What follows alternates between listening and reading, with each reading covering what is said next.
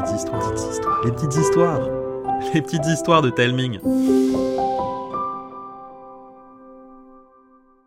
Coucou tout le monde Aujourd'hui, pas de pépites, mais le programme du mois de mars. Quoi? Il a déjà commencé? Ouais, je sais. J'espère d'ailleurs que vous avez adoré le premier épisode de la Grim Academy diffusé jeudi dernier. Si vous ne l'avez pas encore fait, écoutez-le sans hésiter. Cette série, c'est mon coup de cœur de ce début d'année. Voyez-le comme une pépite. Et ensuite, qu'allez-vous écouter durant ce mois de mars? Eh bien, un tout nouvel épisode des aventures de Zélie. On l'avait laissé en décembre offrir un répit à Kindless et Heartless parce qu'elle avait été touchée par les risques qu'avait pris leur mère pour les faire s'échapper du QG des tricoteuses. Zélie va-t-elle regretter son acte de bonté? Mystère. Tout ce que je peux vous dire, c'est que cet épisode-là va marquer un tournant pour tous nos héros. On va même ouvrir un tout nouveau chapitre des aventures de Zélie. Et si je dis on, c'est parce qu'on va l'écrire ensemble. Je vous expliquerai tout à la fin de l'épisode qui s'intitulera Zélie et les objets maléfiquement maudits.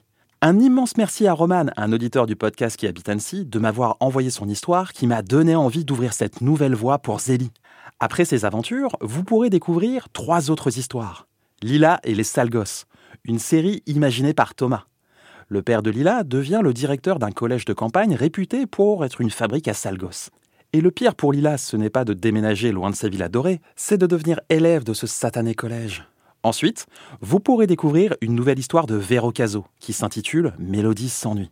Alors que toute sa famille s'est réunie à la montagne et que tout le monde déborde d'énergie, Mélodie n'a qu'une envie, ne rien faire du tout.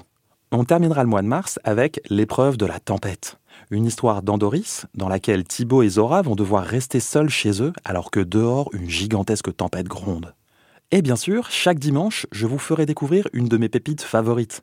Je vous parlerai même de l'un de mes deux dessins animés préférés du monde entier. J'ai trop hâte de vous en parler. Voilà, vous savez tout. Je vous embrasse et je vous souhaite un joyeux mois de mars.